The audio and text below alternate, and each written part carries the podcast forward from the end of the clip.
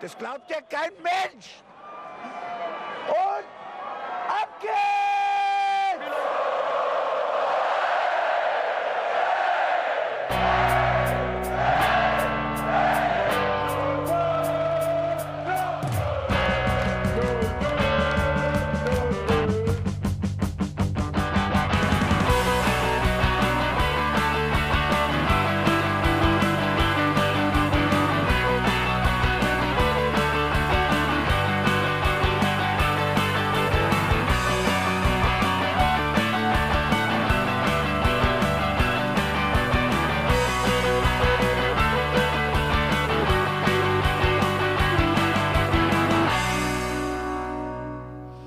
Hallo und herzlich willkommen zum Hinterhofsänger-Talk.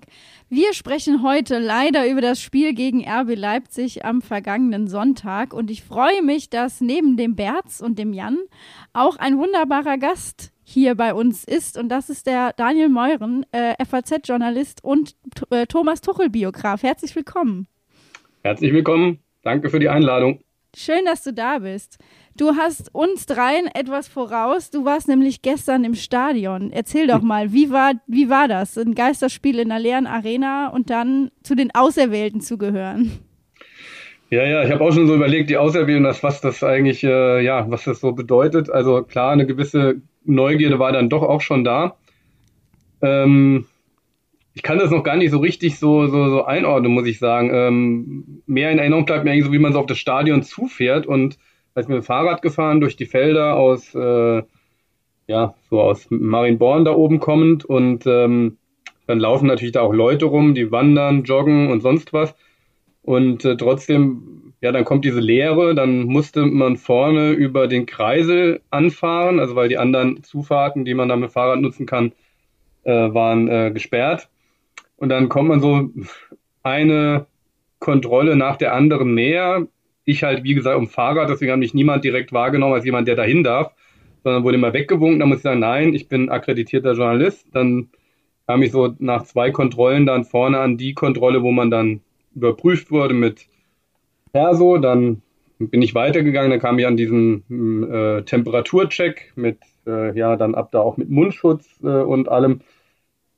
Ja, und es war halt alles so leer. Diese, die, dieses Nichts war so das, äh, das, was mir hier am meisten haften geblieben ist. Auch, dass man im Stadion dann natürlich sich kaum unterhalten kann mit äh, Leuten, weil wenn man neben mir saß, zwar ein Kollege drei, vier, vier Plätze weiter, aber da kann man einfach ja nicht so normal reden. Ja, das ist, das ist alles so ein bisschen, ja, also so, das blieb alles so weit von einem weg. Ja, das, das Spiel selbst fand ich dann eigentlich sehr normal. Also es war, fühlte sich alles wie Fußball an. Das waren einfach nur so diese Beobachtungen, wie man daneben tätigt, dass man halt in die Leere schaut, dass dann immer unten dieser Balljunge, den habe ich immer wieder bemerkt, wenn er dann jeden Ball, den er dann quasi draußen hatte, dann zum Desinfizieren rollte, dann hinten an dieser Desinfektionsstation waren dann, war dann ein älterer Herr, der dann halt immer diesen Ball abgewischt hat.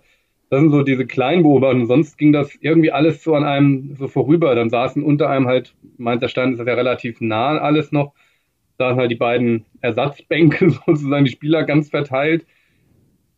Ja, die auch, also wo auch dachte, ja, können die sich jetzt nicht betätigen als Fanclubs und hier Lieder singen wenigstens, ja, aber ich meine, äh, ohne dass man ja zu nahe tritt, ist natürlich nicht, äh, das kann man denen dann nicht aufzwingen, aber aber da dachte ich mir tatsächlich, wenn die jetzt wegen ein bisschen mehr Leben machen würden, so anfangs waren die Mainzer da schon mit dabei und so auch, glaube ich, programmatisch, dass man sagte, wir ein bisschen müssen wir sagen, wer hier im Haus ist. Ähm, dann wurde da von draußen schon ein bisschen mehr geschrien, aber das war spätestens mit 2-0 war da auch klar, dieser Geist erlahmt.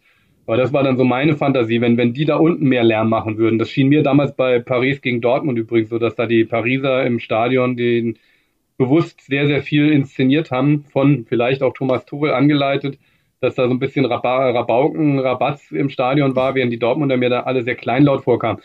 Ja, wie gesagt, da hatte ich so die Fantasie, deswegen so ein bisschen leben, wenigstens so, wie wenn ich äh, früher bei Vitesse Mayence in der Kreisliga gespielt habe, dass von draußen zehn Leute reinzügen.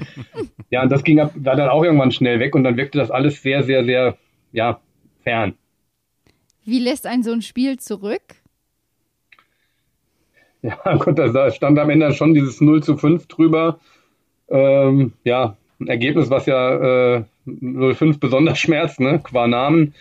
Ähm, ja, und dann war halt die, die, die Fantasie, ihr habt das ja heute, glaube ich, auch getwittert, ähm, dass man froh sein muss, dass sie froh sein mussten, dass keine Zuschauer dabei waren. Wie wären sie rausgepfiffen worden? Die gingen natürlich trotzdem genauso geknickt vom Feld. Ähm, ja, aber dann war das irgendwie vorbei. und dann, dann kam halt für uns als Pressevertreter arbeitende Teil. Dann sitzt, darf man kurz in diesem Pressearbeitsraum, weil da eine Leinwand ist, mit, wo dann auch die Pressekonferenzen stattfinden. Und der arme äh, Bayer Lorzer, der war erst auch noch da und der Ton funktionierte nicht. Ja, so ein bisschen, ähm, wie wir es ja eben auch kurz hatten beim ähm, Vorbereiten der Sendung. Und, und er saß dann die ganze Zeit im Bild und ähm, ja, und du, du hast halt gedacht, der arme Kerl, jetzt 05, er wartet jetzt äh, die Erklärung und, und dann muss er jetzt noch warten, bis der Ton funktioniert. Irgendwann genau in dem Moment, als er so ein bisschen dann die, äh, Kontenance selbst zu verlieren drohte, dann ging auf einmal der Ton und man hört ihn dann, wie er sagte, also ich muss jetzt hier nicht rumsitzen, wenn das nicht funktioniert, dann komme ich später wieder. Also es war, also es passte gestern der, der ganze Tag. Da konnte wohlgemerkt 05 nichts für, das war eine Sache von von der von Sportscast, die da die Technik machen, aber sowas passiert einfach. Ist für jeden alles eine neue Situation. Ähm, ja, es, es, es, es passte alles so, dass so alles nicht rund läuft. Das glaube ich.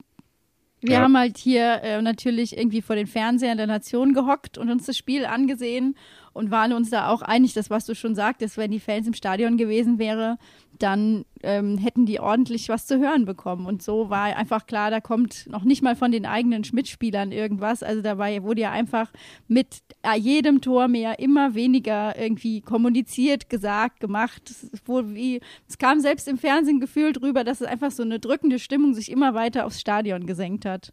Ein bisschen wie so eine Käseglocke. Ja, es wäre natürlich die Fantasie, wäre das jetzt irgendwie, also man wird es ja nie äh, sehr, sehr schwierig auch nur empirisch untersuchen können. Also werden, ich hoffe, dass da einige kluge Köpfe Studien anstellen, so in der Heimvorteilsforschung, die auch irgendwie nie so richtig ähm, Fuß gefasst hat, mal wirklich äh, gute, sinnvolle Studien zu, zu tätigen in der Vergangenheit.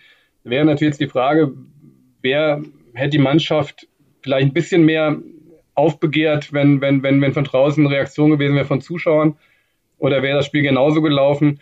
Ähm, da wäre ich halt sehr gespannt, ob man da nach dieser Zeit ein bisschen mehr zu weiß. Also ich bin sehr gespannt, weil ich glaube nämlich, dass es diesen Heimvorteil nicht mehr klassisch gibt. Und ich glaube, eine Mannschaft, und das lässt mich ein klein wenig Hoffnung schöpfen, die besonders darunter leidet, wird Union Berlin sein. Schalke mhm. leidet meiner Meinung nach auch schon sehr drunter. Die haben aber sowieso, ne, hast du Scheiße am Schuh, hast du Scheiße am Schuh. Aber Union Berlin ist für mich auch so eine Mannschaft, die extrem von diesem Community-Infekt lebt. Mit den Fans zusammen das Stadion gebaut. Drei von vier Tribünen sind Stehtribünen und das fällt alles weg. Ich glaube nicht, dass das spurlos an denen vorbeigeht. Bei Bayern, da war vielleicht noch so eine grundsätzliche Motivation dabei, dass man sagt, ja, es sind die Bayern, hier reißt du dir aus Prinzip den Arsch auf. Bei Mainz 05, hm, ich weiß nicht, ob Union da sonderlich Bock drauf hat. Ich muss ganz ehrlich sagen, ich hätte äh, ganz gerne einfach mal so, ich hatte beim Fer Fernseher diesen Moment zu rufen, ich will euch kämpfen sehen. Das war das so, so wo ich sagte, so, ah, könnte ich die Jungs jetzt vielleicht noch einen Meter pushen oder so? Ich, ich glaube schon, äh, das, was du gesagt hast, Jan, ähm, das ist tatsächlich ein, ein, ein, großer Vorteil, dass du, wenn du eine, eine gesangsstarke Truppe hast, äh, dass es dann einfach ähm, ja, für die Mannschaft nochmal einen ganz anderen Effekt hat. Ja, mit der Wirkung der Fans kann, kann ich vielleicht auch sagen, dass das Kunde nach dem Spiel in Köln so eingestand, wenn man 0 zu 2 zurückgelegen hätte und gegen die Kölner Zuschauer gespielt hätte, dass, dass, dass die Mannschaft das vielleicht nicht mehr umgebogen hätte. Dass also so eine Wirkung ist, dass man dann, äh, ja, dann noch einen dritten Gegner hat. Also wie gesagt, dass es gestern vielleicht nicht viel verändert hätte, dass wenn man 0 2 zurückliegt, dass man durch die eigenen Fans nicht, nicht so stark aufgeweckt wird, dass man da eine bessere Leistung abruft. Das äh, glaube ich, nach dem 5-0 äh, sagen zu können, dass das Spiel wäre auch mit Zuschauern ähnlich verlaufen. Fürchte ich. Das befürchte ich allerdings auch, weil äh, das muss man ja auch einfach mal sagen. Die 05er haben gestern nicht wirklich die Beine in den Rasen bekommen. Für mich sahen die ersten fünf bis zehn Minuten sogar noch gut aus. Da waren auch teilweise gute Ansätze zu sehen. Sie haben sich nicht locken lassen und sie hatten Umschaltmomente. Und in diesen ersten Minuten hat mir ein Edemilson Fernandes extrem gut gefallen, der diese ähm, Pässe in die Tiefe sehr gut initiiert hat und ich dachte mir, oha, schau mal an, die sind nicht übermotiviert, die gehen das hier sehr konzentriert an. Könnt ihr diesen Eindruck teilen? Ja, habe ich tatsächlich eigentlich auch das Gefühl gehabt. Aber ich habe dann nochmal so ein bisschen rekapituliert und das war im Hinspiel eigentlich genauso. Die ersten ein, zwei Minuten, fünf Minuten, da hatten wir, glaube ich, zwei ganz gute Angriffe und irgendwie danach ist dann alles in sich selbst zerfallen, als wir die Gegentore bekommen haben. Ja, es ist irgendwie ein bisschen traurig, dass die, dass die Mannschaft sich so schnell demotivieren lässt. Wenn eine Form von Motivation da war, dann bleibt sie auf jeden Fall nicht lange, wenn ein kleiner Nackenschlag halt passiert. Aber ich darf an der Stelle auch einfach mal fragen, ob das Motivation war, was da in dem Spiel gesteckt hat, oder vielleicht eher Druck, weil ja über, vom Verein aus über die ganze Woche immer wieder kommuniziert wurde. Wichtig ist, dass die Fans dabei sind, dass man nicht alleine Fußball spielt, dass die äh, Jungs auch ähm, eigentlich das Vergessen machen wollen, was im Hinspiel passiert ist. Und da muss man, glaube ich, auch fragen, ob das vielleicht im Endeffekt dann auch zu viel Druck war. Bayer Lotzer hat ähm, vor dem Spiel gesagt, sie haben sich auf, in, die, äh, in der Vorbereitung auf das Spiel, das Hinspiel gar nicht mehr angeguckt. Völlig legitim, weil es einfach eine andere Situation jetzt auch ist. Aber ich glaube schon, dass das bei den Spielern in den Köpfen drin gesteckt hat, zu sagen, wir wollen jetzt hier ähm, besser performen als in der Hinrunde und uns eben nicht wieder so äh, da abwatschen lassen und dann ist genau das wieder eingetreten. Wobei ich sagen muss, ich fand die Ansage von Quaison, wir wollen uns rächen. Also eine solche Ansage tätige ich nicht, wenn ich äh, Probleme mit Druck habe. Dann halte ich den Rand und lasse Leistung auf dem Platz sprechen und nichts anderes. Und deswegen, ähm, ich, kann das, ich kann das irgendwo nachvollziehen, den Gedanken, aber den würde ich gerade bei einem Leistungssportler, der wirklich eigentlich immer Druck hat und wahrscheinlich auch an seinen eigenen Ansprüchen sich misst, würde ich das eigentlich nicht gelten lassen wollen. Ja, ich, ich, ich sehe es auch so. Also, wie gesagt, also die Parallele zum Hinspiel mit den ersten Minuten, wo Damals war es natürlich mehr so überfallartig, hat man versucht, oh, wir spielen hier heute mit, ja, und das war sehr optimistisch gedacht damals von ähm, Sandro Schwarz noch. Ähm, das ging dann deswegen kräftig in die Hose, aber da habe ich auch so nach einer 10, 10 15 Minuten damals gesagt, Gott, wenn es jetzt 4-2 für Leipzig stünde, wäre auch in Ordnung, ja, so. Ähm, aber äh, also tatsächlich, dass man da am Anfang gut mitgespielt hat gestern hatte ich so das Gefühl, dass diese ersten kleinen Erfolge halt, aber aus dieser tief stehenden Defensive war der Weg halt zum gegnerischen Tor so weit, dass halt diese Szenen, also du hast die eine ja auch angesprochen, wo man schön durch die Mitte tiefe Pässe gespielt hat und dann zerschellte man ja aber trotzdem noch äh, hinten an Upamecano in äh, Person von, von Onisivo und dass das eigentlich dann nochmal so, so Tiefschläge war, dass man sagte, uh, selbst wenn man mal drei Reihen überspielt, dann, äh, dann äh, ist man einfach trotzdem quasi am Ende äh, körperlich so unterlegen, dass, dass, dass daraus nichts wird. Ich glaube, das, das hat nochmal so ein Frusterlebnis dazu geliefert.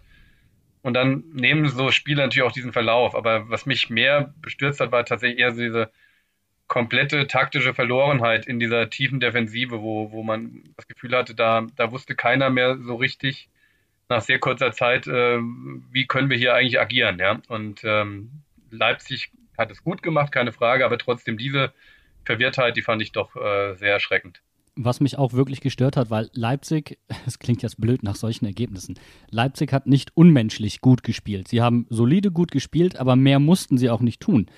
Und das Problem ist, dass äh, im Hinspiel hatten wir schon thematisiert, die, die Sechs und dann später die Doppelsechs hatte massive Probleme und konnte die Löcher nicht stopfen. Da war so ein einfaches Steil, Klatsch, Steil, hat gereicht, um damals die komplette äh, Mainzer Hintermannschaft zu düpieren. Und diesmal haben sich tatsächlich auch wieder Muster wiederholt. Äh, beim ersten Tor sieht man es. Entweder muss Eddie mit tief gehen mit Timo Werner oder Kunde muss tief gehen mit Timo Werner. Da stimmt die Absprache überhaupt nicht. Und danach fallen drei Tore, meine ich, in dem jemand frei steht zwischen äh, Baku und dem jeweiligen Innenverteidiger. Wir haben ja dann umgestellt, einmal von Fünfer respektive Dreierkette auf Viererkette. Aber es war immer die Schnittstelle zwischen Außenverteidiger und Innenverteidiger und dann halt Baku und derjenige, der da stand. St. Just ist ja dann auf die 6 gewechselt, was ja auch wirklich wenig gebracht hat. Und ich mhm. finde es erschreckend, dass sich diese Muster wiederholen und die Mannschaft auch nicht von selbst in der Lage ist, darauf zu reagieren. Und das Blöde ist, wir haben auch in Köln so ein Tor bekommen, wo diese Schnittstelle ausgenutzt wurde. Äh, das war das 2 zu 0, wo Baku auch zu spät kommt und es nicht schafft, innen zu verteidigen, sondern außen steht. Und das ist halt für einen Verteidiger eine Position, die tödlich ist. Du hast den längeren Weg, du musst um den Gegenspieler quasi rum und wenn du von hinten kommst, verursachst du quasi einen Elfmeter, also bleibst du weg. Aber du musst ja eigentlich die Innenbahn haben. Und die mhm. hat er auf gar keinen Fall. Und wenn, dann kommen die Kommandos anscheinend zu spät. Und das finde ich hochgradig bedenklich. Und deswegen stimme ich dir da total zu. Taktische Verlorenheit auf jeden Fall. Man kann auch sagen, Mainz 05 ist jetzt offiziell Timo Werner Aufbaugegner. ja, 13 Tore in 13 Spielen, das hat schon Pizarro-Qualität, ja.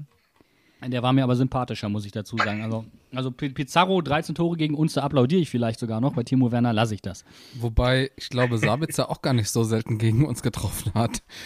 Habe ich irgendwo gelesen, dass der auch Lieblingsgegner äh, äh, von, äh, also dass er Mainz als Lieblingsgegner hat, ja. Wie, wie, ist, wie ist euch eigentlich die Körpersprache aufgefallen? Also diese Körpersprache ging mir persönlich nämlich wirklich gegen den Strich. Also ich kann nur sagen, von der Kommunikation her, die man ja jetzt mittlerweile hört und kennt auf dem Platz, ähm, war es schon interessant, dass man von Julian Nagelsmann sehr viel gehört hat, vielleicht auch aufgrund seiner Tonlage. Aber die Mainzer hatten für mein Gefühl zumindest kaum Kommunikation auf dem Platz, was vielleicht auch so ein paar Abstimmungsprobleme erklärt. Ja, aber sie, sie wirkten auch von der Körpersprache sehr schluffi. Also wenn ich mich da an Aaron erinnere, der, ich glaube, beim 3-0 oder beim 4-0 oh. liegen bleibt. Liegen bleibt. 3-0, äh, das 3-0, ja. Wo du gerade schon Sabitzer ansprichst. Da habe ich mich schon gefragt, was, was hat er? Hat er sich wundgelegen? Was, was passiert da? Ich, ja, also, ein, geschät, ein, geschätzter Kollege von der Frankfurter Rundschau hat mir heute gesagt, er hat das am Fernseher mal nachgestoppt, es waren 2,83 Sekunden und er würde das gerne mal als Rekordzeit zum Liegenbleiben äh, fern von äh, Mario Gomez irgendwo einreichen. das ist. Äh, aber wobei äh, da den, den Liegenbleiben-Rekord, den hält Kunde und zwar hinter der Mauer, unangefochten. ja, okay. ja, ich habe das Gefühl gehabt, Aaron war generell an vielen Gegentoren irgendwie negativ beteiligt. Die ersten beiden Tore ja. fallen über seine Seite. Vom 3-0 ähm, leidet er durch einen Fehlpass quasi die Kontersituation ein bleibt dann noch liegen. Also ich habe irgendwie das Gefühl, da läuft nicht so viel zusammen. In, äh, also der so Fehlpass, den du ansprichst, ähm, ähm, ich glaube, das war ein Ballverlust von Eddie. Aber davor möchte ich auch bei ein, zwei Toren tatsächlich Aaron ein klein wenig in Schutz nehmen. Er steht da tatsächlich in einer 1 gegen 3 Situation auf Außen und kein Sechser weit und breit. Und du siehst teilweise dann Quaison defensiv in diesen Halbraum zurücksprinten als Stürmer als Stürmer steht da Quaison im 16er und probiert diesen Halbraum irgendwie zu stoppen. Also Quaison hat da ja gar nichts verloren, aber du merkst, dass, da hat jemand gefehlt hinten. Und das ist eigentlich der Raum des Sechsers, der dahin läuft, um den Außenverteidiger zu unterstützen, dass du nicht in Unterzahl gerätst auf dem Flügel. Und selbst wenn da mal eine Flanke durchkommt, was immer passieren kann, dann müssten noch genug, bei, gerade bei einer Dreierkette, im Zentrum sein, dass da nichts passiert. Ja, ja, wir sind da, wir, wir sind da immer wieder beim Thema der Saison, ähm, diese Verlässlichkeit, ja, dieses Schwankende von, von, von, von der gesamten Mannschaft, ähm, so derart unaufmerksam in, in, in großen Teilen einer Partie zu sein, während du dann auf der anderen Seite vielleicht, äh, also Leute hast, die verlässlicher sind, mit weniger vielleicht Potenzial als wirklich, das sind ja alles Jungs, die, die die was können, die das auch zeigen in manchen Spielen, ja, und dann auf der anderen Seite gibt es dann diese Abstürze.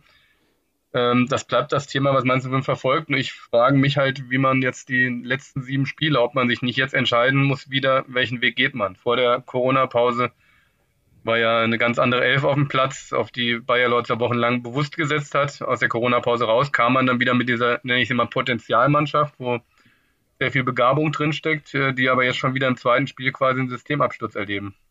Und das, gegen das Köln. So ein bisschen nachdenklich. Entschuldige, ja, und äh, gegen Köln muss ich auch sagen, ähm, Baku und Kunde, da haben die letzten Minuten über die eigentlich schlechte Leistung des Spiels hinweggetäuscht. Und das trifft auch für die Mannschaft zu. Also bis zum 2-0, da waren zwar immer wieder gute Ansätze da, aber es war halt auch Köln, muss man ja. dazu sagen. Und danach ähm, hat Köln einfach einen Fehler begangen. Das mag an den Fans gelegen haben, die nicht da waren, aber Köln hat auch Gas rausgenommen. Also dieses 2-2 hat über, über strukturelle Schwachstellen in unserem Spiel hinweggetäuscht, meiner Meinung nach.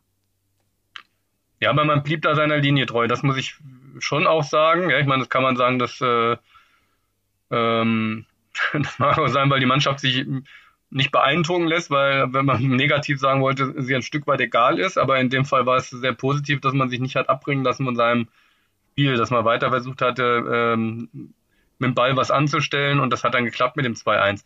Also da würde ich schon sagen, in Köln äh, sah man schon, dass, dass, dass, dass, dass da man weiter an sich glaubte, an das, was man im Spiel bewerkstelligen wollte. Und dieser Glaube, der war halt gegen Leipzig eigentlich allerspätestens mit dem 0-1, vielleicht aber schon vorher weg.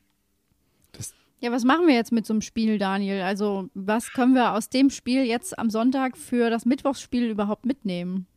Ja, als einziges, dass, äh, dass sich die Mannschaft in dieser Saison von diesen brutalen Nackenschlägen eigentlich nie so richtig lange hat ähm, schocken lassen. Ne? Dass man also dann die Hoffnung hat, dass man wie in der Hinserie nach äh, Leipzig und, äh, und Union Berlin dann auf einmal in Hoffenheim eine gute Leistung abgeliefert hat. Also dass dass das Potenzial immer irgendwie da ist und äh, dann plötzlich auch aus dem, wie aus dem Nichts äh, funktionieren kann. Siehe auch der Auswärtssieg in Bremen.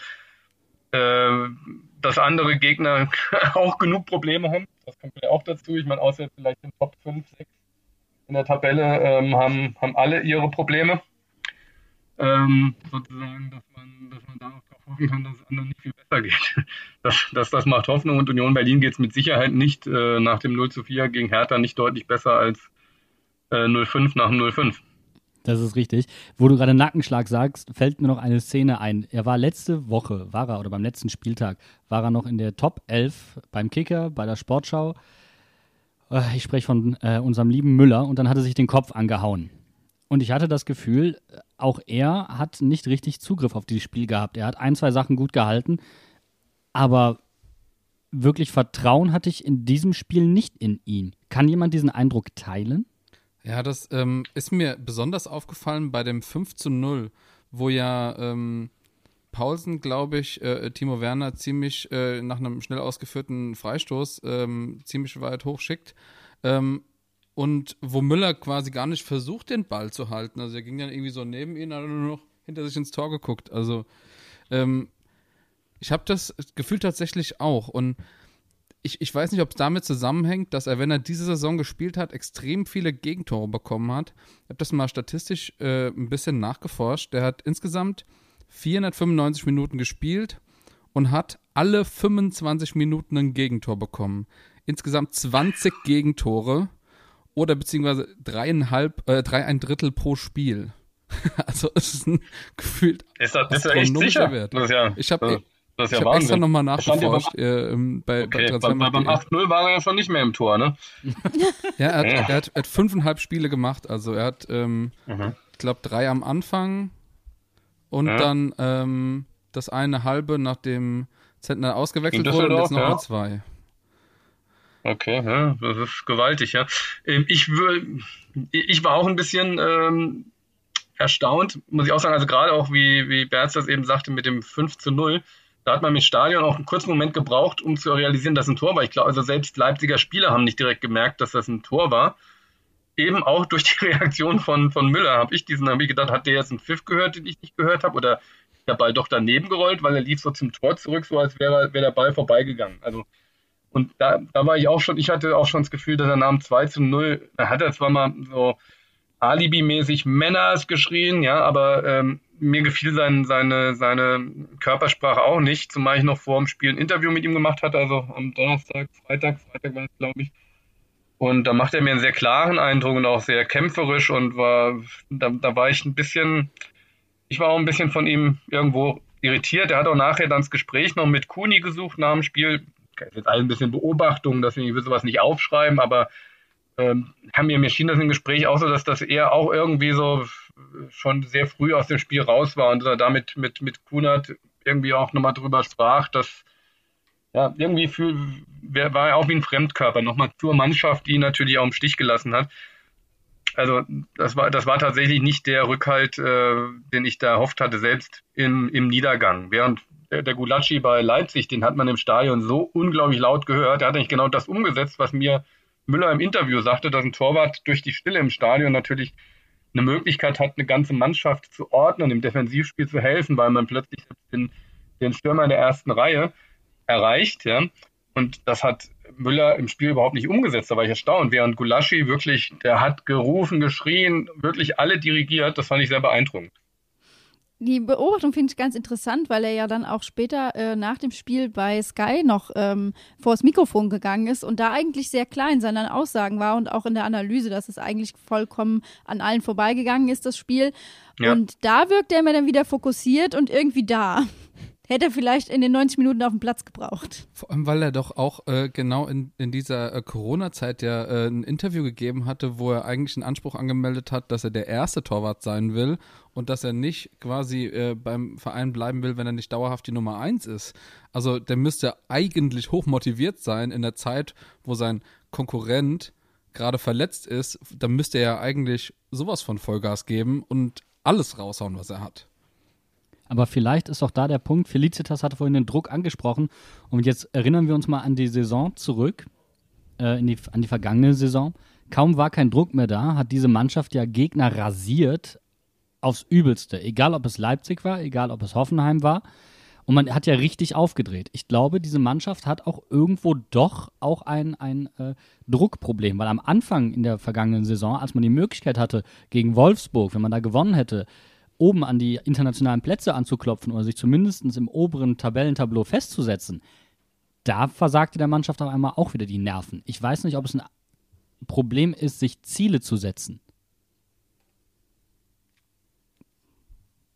Da kann ich gar nicht so viel zu sagen. Da ist jetzt großes Schweigen im Wald. Also das Ziel muss ja eigentlich für die Mannschaft ganz klar sein. Der Abstieg muss ab abgewendet werden. Das ist ja im Prinzip das, was jetzt noch klar äh, zu verstehen ist und was, glaube ich, auch bei allen mittlerweile angekommen sein sollte.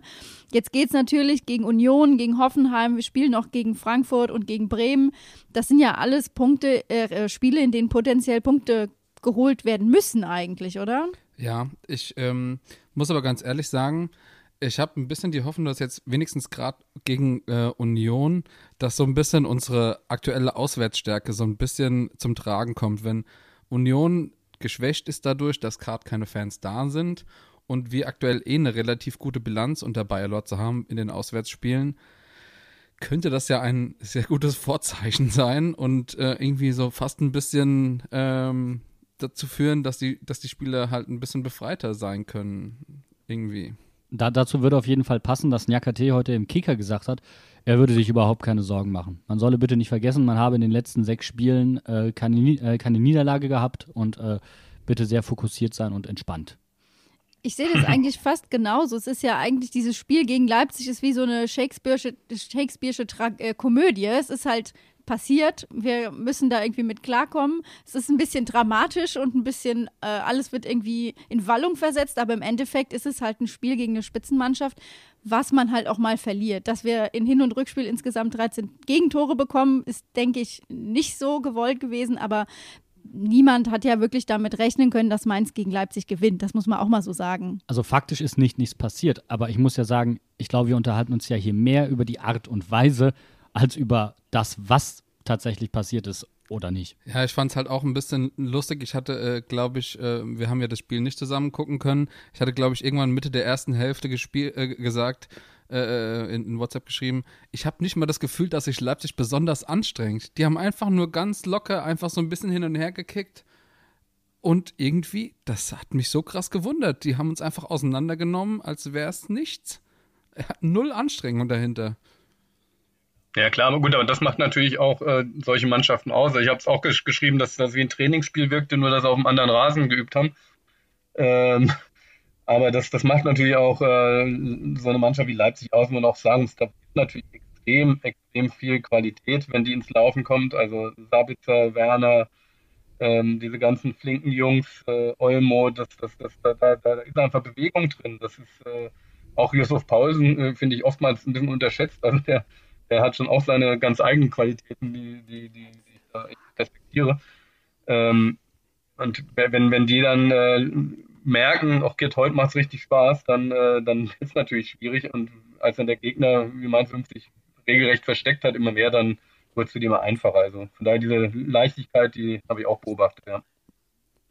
Ja, dann ist ja nur die Frage, liegt es einfach jetzt auch daran, dass fußballerisch einiges im Argen liegt? Also wo fangen die Probleme an und wo hören die Probleme auf? Weil man muss, glaube ich, auch festhalten, so ein Trainer wie Thomas Tuchel hätte so ein Spiel nicht zustande kommen lassen. Oder sehe ich das völlig falsch, Daniel? Nein, das, ist, äh, das gab es unter Tuchel nicht. Natürlich kann man es immer fragen, waren das noch andere Zeiten? Wir sind ja nur jetzt fast ein Jahrzehnt weiter gegenüber den, den, den oder es ist mehr als ein Jahrzehnt weiter als zu Tuchels Anfangstagen, als Mainz 05 auch als Underdog, äh, als reiner Underdog in so Spiele gegangen ist.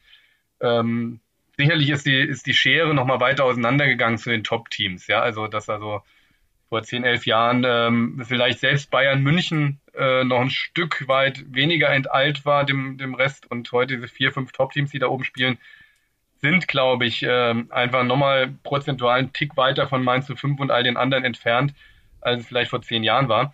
Ähm, aber trotzdem ähm, machte das den Trainer Tuchel aus, dass er immer einen Plan hatte, dass man dem Gegner zumindest wehtut. Also das berühmte, was, was Tuchel sehr früh sagte, vor dem ersten Bayern-Spiel, am dritten Spieltag hat er gegen Bayern damals gespielt, am Ende sogar gewonnen, aber die Vorgabe war ich, ja, wir werden hier nicht gewinnen können gegen Bayern, aber er möchte, dass auch Bayern München nach Hause werden und sagt, okay, es hat wenigstens wehgetan. Ja? Und ähm, dieses Wehtun ist natürlich nicht eins, wir treten jedem auf die Füße und brechen einem das Wadenbein, sondern einfach, dass jeder bei dem Gegner gemerkt hat, wir mussten hier zumindest mal eine Halbzeit lang was tun, um die Gegner zu knacken. Und das, äh, das wäre auch unter Tuchel gestern, wäre es nicht so gewesen, dass Leipzig nach 15 Minuten sagen konnte, okay, das Ding haben wir schon im Sack, ja. Da, also das schmerzt ein bisschen, aber das, das kann man jetzt auch nicht, um Gottes Willen, das ist jetzt keine simple Kritik, das ist der Bayer-Lorzer oder das war in der Hinrunde der Sandro Schwarz, sondern das ist eine Gesamtgemengelage, die anfängt an, und da, darüber wird es zu diskutieren sein nach der Saison, an der Kaderstruktur dass es einfach vielleicht doch zu viel Fluktuation an entscheidenden Positionen ist, aus auch wieder monetären Gründen, das ist alles nachvollziehbar, aber dass man irgendwie einen anderen Weg finden muss. Und ich gucke da halt immer nach Freiburg, wo es jetzt seit zwei, drei Jahren nach einer Umkehr in der Transferpolitik läuft, wo man eine Mannschaft hat, die nicht so oft zusammenbricht und auseinanderbricht. Und das ist jetzt Zufall, die haben eine Woche vorher gegen Leipzig 1-1 gespielt. Passt jetzt natürlich in die Argumentation, das wäre jetzt mir zu einfach, aber ich glaube, dass, dass, dass Mainz 50 entscheiden muss, ob man diesen Weg ähm, Sprungbrett bleiben zu wollen oder ob man doch wieder mal einen anderen Weg versuchen muss, eben aufbauend auf einer ganz eigenen Vereinsphilosophie, ob man da wieder treu, mehr Treue zeigen muss.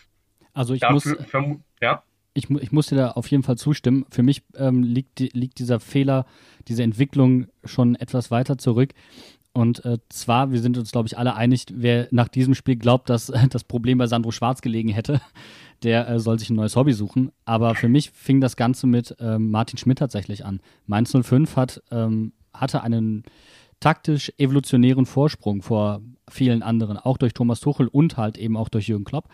Und den hat man durch Martin Schmidt eingebüßt. Man hat damals ähm, Kaspar Jülmend entlassen, weil man sich zu unsicher war. Man hatte nicht den Mut, das durchzuziehen, wie es jetzt Freiburg halt tut.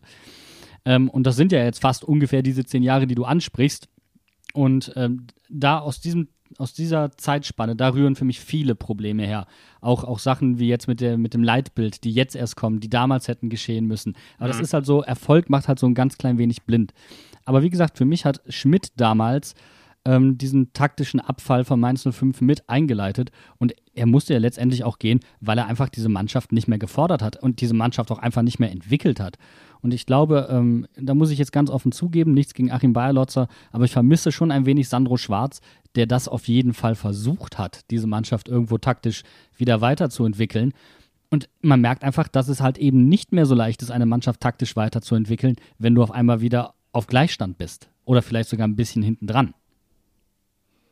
Wobei ich aber schon sagen muss, man muss, glaube ich, auch Bayer Lorzer zugestehen, dass er jetzt eben auch noch nicht so lange da ist und ähm, absolut, absolut. Ne?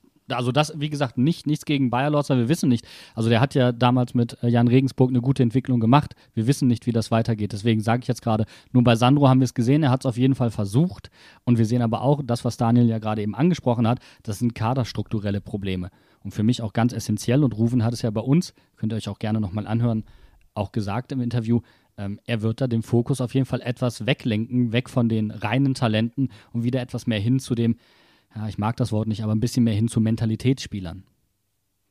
Ja, ich finde das, das, das Schwierige, ich meine, ähm, der Wille, der ist also bei Sandro sowieso nachweisbar da gewesen. Ich glaube, er ist auch bei Achim Bayerlotzer da. dass man weiß, was man da auch im Verein an Talent hat.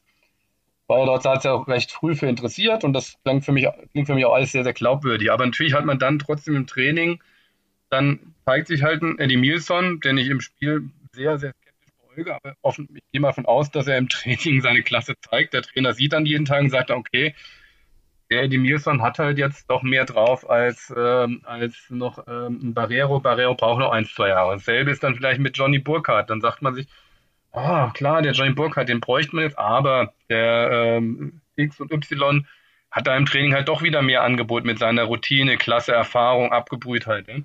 Und, und irgendwie steht sich, glaube ich, seit einer geraumen Zeit so der Kader, die Kaderstruktur selbst im Wege, dass man das nicht hinbekommt, ähm, bisschen mehr diesen gewollten, vom Verein gewollten Input stabil aufzubauen an Vereinsphilosophie. Ähm, und äh, auf der anderen Seite hat man sehr hohe Qualität im Kader, die man mit Sicherheit zu Zeiten Tuchels nicht in der Breite hatte. Klar, da hatte man Ausnahme äh, André Schürle, man hatte auch einen äh, Andreas Iwanschitz, der mit Sicherheit sehr große Qualität hat, aber man hatte dann Breite deutlich weniger Qualität. Aber vielleicht hatte das eine deutliche, eine bereinigende Wirkung und dann wusste jeder um seine Aufgabe. Ja das, das, das ist, glaube ich, momentan irgendwie manchmal ein bisschen schwierig. Ähm, und da bräuchte es tatsächlich mal eine sorgenlos beginnende Saison, um dann so eine Mannschaft vielleicht in diese Richtung lenken zu können. Aber ich finde, du hast es gerade auch schon angesprochen, ich finde, dass man auch aufgrund dieser Kaderprobleme äh, als Fan Probleme hat, sich mit dieser Mannschaft zu identifizieren. Und da kommen dann ganz viele, ganz viele unglückliche Punkte hinzu. Wir müssen die jetzt nicht wiederholen. Aber das ist natürlich jetzt gerade richtig. So eine Niederlage, wo man eigentlich auf Wiedergutmachung hofft, ich glaube, da brauchen wir nicht drum rumreden, ist nochmal richtig schön Salz in die Wunde, oder? Ja. Wie gesagt, ich, ich bin da weit entfernt. Das kann, das kann man auch heutzutage leider hm, kaum noch beurteilen als journalistischer Beobachter. Das war vor zehn Jahren vielleicht ein bisschen anders. jetzt irgendeinen in der, als Mannschaft abzustempeln, ich glaube auch nicht. Ich habe jedenfalls keine wirklich belastbaren Indizien gehört, dass da Charaktere falsch sind im Team. Das glaube ich einfach nicht, ja, und auch nicht einzelne. Ähm, da ist es, sondern es ist, es ist ein Systemproblem, ja, und äh, nicht, dass man da irgendwie Krüppchen vorwirft. Auch klar, man mit Fastnacht, das hat man alles immer so schnell im Kopf, das passt ja alles so, aber das, das wäre es mir zu einfach. Also das glaube ich einfach nicht, dass da ähm, Typen sind, die, denen das völlig am, äh, am allerwertesten vorbeigeht. Das würde ich keinem so vorwerfen wollen. Ich habe jedenfalls keine belastbaren, wirklich belastbaren Indizien für, sondern es ist so eine Dynamik, die da irgendwie ähm, eingesetzt hat. Wodurch auch, ja, auch, immer. Die man ja bereits mit Sandro Schwarz damals durchbrechen wollte, wenn wir uns daran erinnern, wie Ruven das begründet hat im Wechsel, dass er gesagt hat, wir wollen dieses negative Mindset durchbrechen und diese Abwärtsspirale. Schade, schade. Müssen wir gucken, wie es jetzt gegen Union läuft. Lassen wir uns davon mal überraschen. Daniel, welche Schlagzeile hast du jetzt für das Spiel gegen, gegen Leipzig gewählt? Ähm, oh, ich weiß es ehrlich gesagt schon gar nicht mehr, weil das hat ein Kollege gewählt. Mhm. Ähm,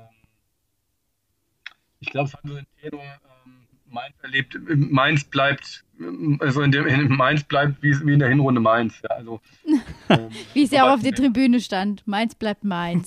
ja. Aber damit kommen wir wunderbar rüber, weil wir haben etwas für euch vorbereitet. Und zwar die besten, schlechtesten Mainz 05 Schlagzeilen. Weil wir wären ja nicht Mainzer, wenn wir nicht auch in so einer Situation sehr gut lachen und über uns selber lachen könnten. Und deswegen gibt es jetzt im Abseits noch ein bisschen was für die Lachmuskeln, haben wir beschlossen. Jeder von uns hat sich, ja, bitter notwendig, jeder von uns hat sich ein paar Schlagzeilen rausgesucht. So Best All Time. Und ich würde mal sagen, wir starten einfach mal rein. Jeder liest mal vor und wir haben ja alle ein paar rausgesucht und falls eine Doppelung da ist, kann man den ja rausnehmen und wir können das Ganze vielleicht mal so ein bisschen einordnen. Vielleicht erraten wir ja sogar das Medium. Ich würde sagen, man liest einfach mal die Schlagzeile vor, vielleicht ergibt sich daraus ja schon was und ansonsten gerne auch die Unterüberschrift. Felicitas, möchtest du reinstarten? Oh ja, ich habe angefangen zu recherchieren, dachte mir so, da gibt es eigentlich so ein paar Grundkategorien, die solche ähm, Schlagzeilen völlig abstrus werden lassen. Das sind A, schlechte Wortspiele, B, reim dich oder ich fress dich. Und die dritte Kategorie ist einfach nur völlig absurd. Und ich würde jetzt einfach mal mein Highlight aus den schlechten Wortspielen präsentieren wollen. Das ist Thomas Fluchel. Darum hat er in Mainz Narrenfreiheit. Der Wuttrainer der Bundesliga. Wow, Daniel, ist die von dir? Ja, genau.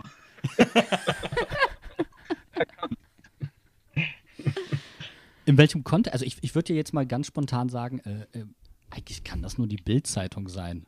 Fast. Sportbild. Mhm. Und zwar vom 30.10.2011. Und es ging darum, dass Thomas Tuchel immer so ausrastet und aber, dass er halt irgendwie, dass das toleriert wird. Und ich musste, ich habe diese, diese Überschrift gelesen, musste sie wirklich zweimal lesen, weil ich sie erst gar nicht gerafft habe. Und dann dachte ich, so, oh Gott, das tut so unfassbar weh. Daniel kann diese Zeit 2011 mit Thomas Tuchel ähm, war auf jeden Fall eine intensive Zeit zu dem Moment, auch für Thomas Tuchel in Mainz.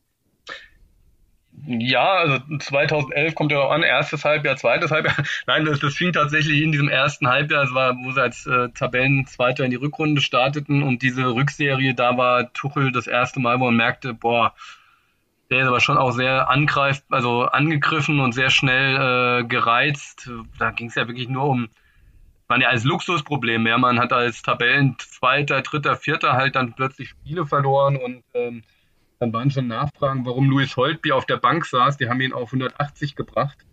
Ähm, ja, da entwickelte er wirklich eine Gereiztheit, äh, die, äh, ja, die, die, die, die, neu war, weil er vorher doch eigentlich auch noch ein sehr angenehmer Zeitgenosse in allen Situationen war. Und ähm, ja, das war 2011 mit Sicherheit eine Wende in seinem ähm, Trainerdasein, ja. Ich habe da eine wunderbare Schlagzeile, die sich dem Ganzen anschließt und eine Referenz ist auf diese Zeit. Ähm, ich glaube nicht, dass ihr drauf kommt. Äh, das sind bloß weg Boys. Oh Gott. What? Die bloß weg Boys. Da kann ich, da habe ich noch nicht mal Worte für. Jemand irgendwelche Tipps, äh, welches Medium? Kicker. Nope. Ja, ich, ich, fürchte jetzt immer, dass du irgendwann dann sagst, das stand der FAZ, aber. so viel sei verraten, die Angst ist auf jeden Fall berechtigt, aber nicht in diesem Fall. Spann es doch nicht auf die Folter. Na komm, der Bert muss auch mal tippen. Ähm, warte, Süddeutsche Zeitung. Nein. Tatsächlich sind das die Elf Freunde und das ist der Bundesliga-Steckbrief über Mainz von 2018. die bloß weg, Boys. Ach du Jemine. Also da kam, also ich, ich, ich habe es zweimal gelesen, weil ich mich doch sehr erschrocken habe. Soll ich mal, soll ich mal einen raushauen? Ich, ich bitte darum. Europa League ist nicht so meins. Oh.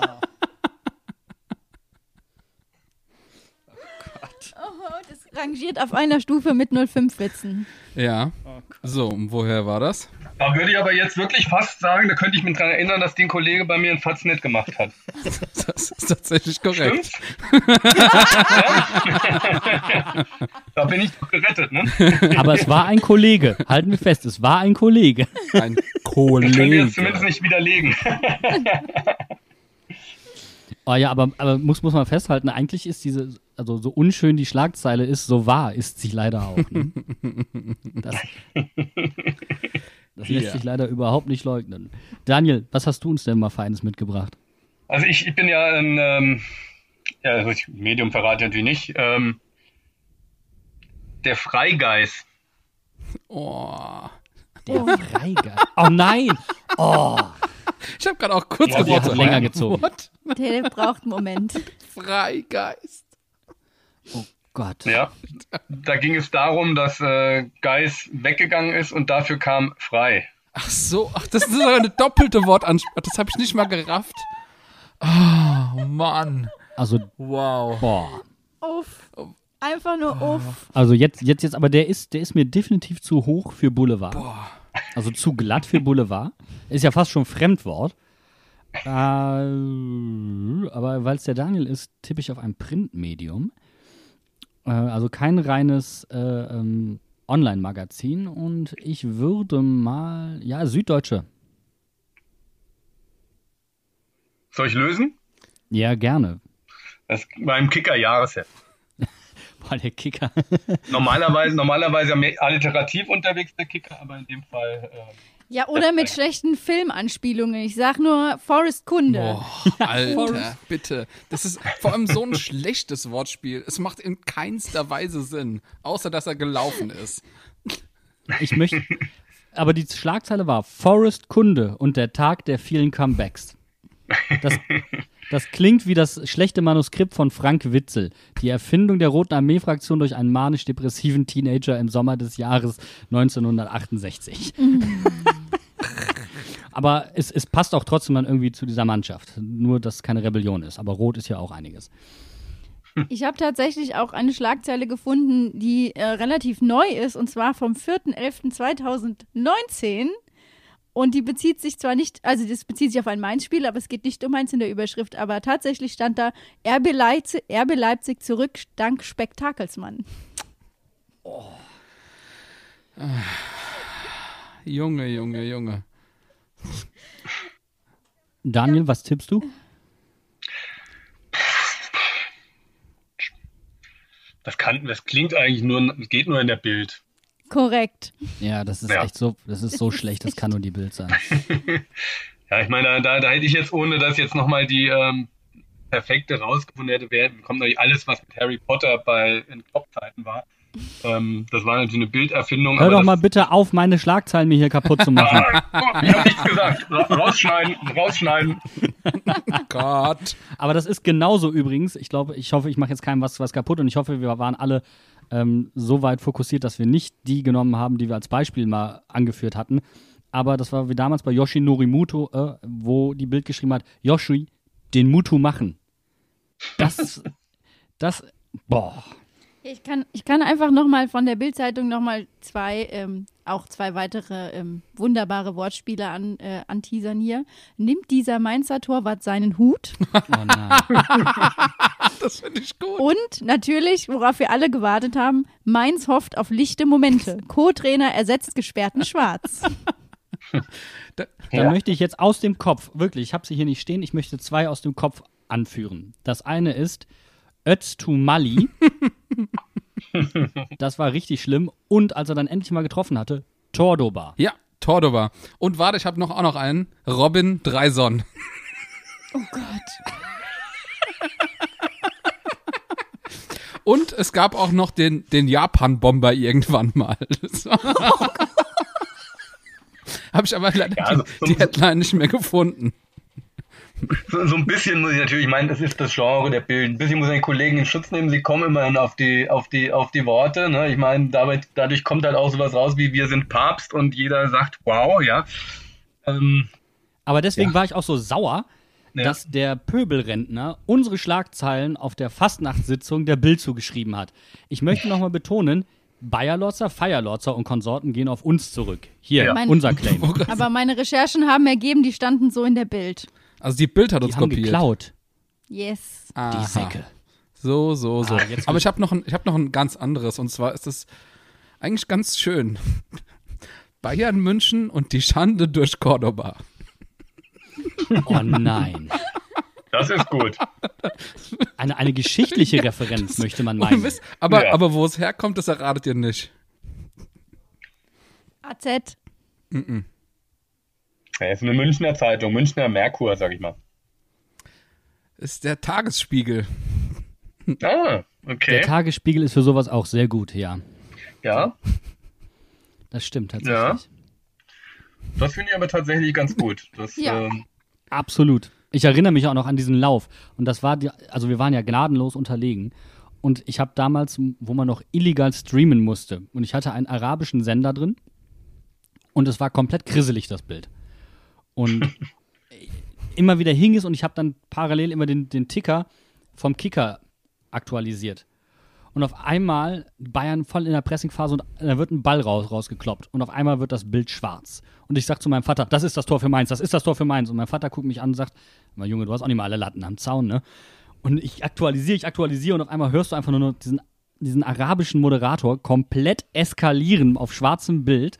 Und auf einmal siehst, siehst, siehst du einfach nur noch so einen verpixelten Cordoba durch, wild durchs Bild hechten und ich habe mich, ich habe so gefreut und mein Vater hat die Welt nicht mehr verstanden. Also ich muss ganz ehrlich sagen, das ist, ist eine sehr geile Geschichte. Ich, ich habe irgendwie zu diesem Spiel auch eine geile Geschichte. Und zwar, ich saß in meiner Lieblingskneipe ähm, bei uns im Ort und ich habe so richtig über Cordoba abgelistet. Der hat mir dem Spiel überhaupt nicht gut gefallen. Es hat, ohne Mist, ich habe so geschimpft. Und dann schießt er dieses Tor und ich habe einfach nur noch die ganze Zeit John Cordoba. einfach nur noch alle Leute genannt. Die haben alle gesagt, ich wäre fast rausgeschmissen worden. Wobei, das vermisse ich ja. Schöne Gesänge für, für Stürmer. Shinji Okazaki. Oh, oh, oh. Shinji Okazaki. Ah, das war, ah, da, da hatte ich Spaß dran. Da hatte ich wirklich Spaß dran. Das hat auch Spaß gemacht, das mitzusingen. Aber ich habe auch eine sehr, sehr schöne ähm, Schlagzeile. Auch ohne Bikini gut. Oh. Hä? Respekt.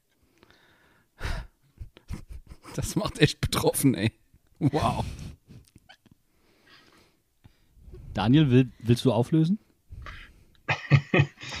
Traue ich mich nicht, ne? Arbeitsprotokoll Bo Svensson, verfasst von Daniel Meuren, 2013. ich, hab's, ich hab's fast befürchtet, ja. Ich weiß aber gar nicht mehr, das Schlimme ist, ihr kostet ja. Das Archiv kostet. Und ich bin mhm. ja armer Student. Und deswegen konnte ich jetzt nicht herausfinden, was es mit diesem Bikini auf sich hatte. Weißt du ja, das noch? Das weiß ich ehrlich gesagt auch nicht mehr, aber ich kann es ja mal so nebenbei googeln und dann erkläre ich dir das gleich. Ich habe, ich, okay. wir können noch dazwischen eins einwerfen. Ich habe nämlich auch noch eins, was ich überhaupt gar nicht gerafft habe. Und zwar Andersen, der Schleifer, hat sich verschliffen. Kann mir das bitte einer erklären? Ist er da gefeuert worden? Das ist direkt, worden? nachdem er gefeuert wurde. 4.8.2009. Ja. Aber warum der Schleifer? Das ja, weil, weil Andersen sich ja in, ähm, im Trainingslager, ähm, quasi nach dem Aufstieg in dem Trainingslager Flachau, hat er sich als der Schleifer dargestellt. Also er hat dann plötzlich, vorher war er so ein ganz angenehmer Zeitgenosse und dann hat er irgendwie von seinem Berater gesagt bekommen, in der Bundesliga habt ihr nur eine Chance, wenn du dich als neuer Quelix, also du verkaufst dich besser, wenn du als Quelix Magath auftrittst und äh, du kannst die Mannschaft, diese wenig qualitätsreiche Mannschaft, meiner fünf nur mit Härte führen und nur dann sie auf einmal hat er wie ein Feldherr sich hingestellt, hat äh, Gramny alles machen lassen und er stand daneben und hat sich nur als mit harten Sprüchen raus, äh, rausgehangelt. Das äh, lag mit Sicherheit daran. Also finde ich, kann man aus der Zeit äh, kann man sich äh, vorstellen. Da war es ja so, dass die Mannschaft auch so am Ende war, dass ähm, viele verletzt waren nach dem Trainingslager, weil alles viel zu hart war. Und eigentlich alle am, am Boden waren physisch. War ja dann perfekter Einstieg ja dann ähm, auch für Thomas Tuchel schließlich, ne? Ja. Und, genau. Äh, wobei er, er hat ja ein anderes, er hat ja nicht den Quelix bekommen, aber gerade so ein Heinz Müller hat ihm ja hinterher schon so eine gewisse diktatorische Tendenz angedichtet. Ne? Ah, okay, gut. Jetzt verstehe ich auch, warum, jetzt verstehe ich auch die nächste äh, Headline, die ich gefunden habe. Besser. FC Malat 05. Ja, das äh, macht vor dem Hintergrund natürlich Sinn. Von zehn Tage vorher haben sich wohl einige mhm. Leute im Trainingslager verletzt. Dann war das wahrscheinlich von mir, ne? Tatsächlich nicht. Das ist von Spocks. Okay. Ich bin jetzt gerade, die Bikini-Stelle gefunden.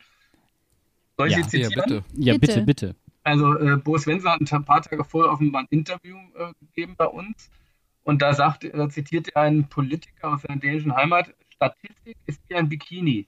Ach, sie ja. zeigt viel, sie zeigt viel, versteckt aber das Wichtigste. Ich erinnere mich tatsächlich gerade, das habe ich gelesen. Und ich habe das abgefeiert, mhm. weil, ich, mhm. weil ich diesen Vergleich so gut fand. Jetzt macht, jetzt macht alles wieder Sinn. Ja, ja. Auch ohne Bikini gut, also weil er tatsächlich nie die, also er hat ja nicht so die Statistik, ja. Also er hat ja nicht die klassischen Zweikampfwerte gehabt. Er war aber trotzdem ein, er war gut, aber du hast es nicht an den, an den damals so üblichen Statistiken ablesen können. Bo Svensson jemand, den die Mannschaft gerade gut vertragen könnte? Ja, mit Sicherheit. Den äh, kann jede Mannschaft gut vertragen. Ich meinte jetzt übrigens nicht als Trainer. Nur, dass wir das klar, klargestellt ja, haben. Ja, ja, sondern als, als so ein Spielertypus, klar. Auf jeden Fall. Auch, auch so Noweski zähle ich da auch noch so rein. Ja. Auch jemand. Äh, Ich weiß nicht, tatsächlich für mich dann, auch wenn wir da sind, jemand, der diese Rolle heute ausfüllen könnte, Stefan Bell. Werfe ich mal so in den Raum. Höre ich Einspruch? Okay, gut.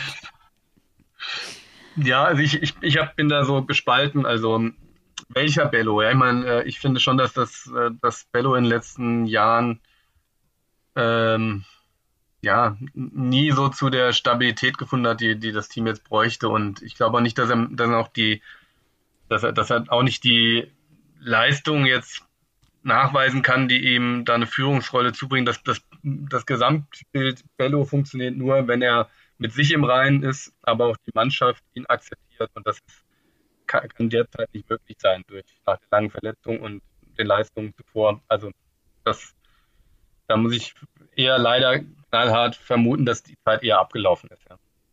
Dann nehmen wir die, diese ablaufende Zeit doch einfach mal richtig wörtlich und ähm, würde ich einfach mal sagen, wir beschließen den Hinterhofsänger für heute. Wir machen in dieser Woche nicht noch einen extra Talk zum Spiel in Union, sondern wir heben uns die geballte Power auf für das Spiel gegen Hoffenheim. Das heißt, wir hören uns am Sonntag wieder. Und zum Schluss, bevor wir euch hier entlassen, möchten wir noch gerne ein kleines Gewinnspiel anstoßen. Und zwar schickt uns doch bitte eure selbst ausgedachten Schlagzeilen zum Spiel gegen Hoffenheim und wir werden im Podcast am nächsten Sonntag die beste Schlagzeile küren und dafür gibt es eine Thomas Tuchel-Biografie von Daniel Meuren. Zur Inspiration lese ich jetzt einfach noch zwei Reim dich oder ich fress dich äh, Schlagzeilen vor und zwar Fliegen, Liegen, Siegen, Mainz feiert Saint-Just und Kunde und Mainz auf Zack, außer Hack. Mit diesen Worten verabschiede ich mich und bedanke mich ganz herzlich bei Daniel Meuren, dass du bei uns im Podcast warst. Und dann hören wir uns bald. Macht's gut. Ciao, ciao. Tschüss. Ich danke euch. Gemacht. Tschüss.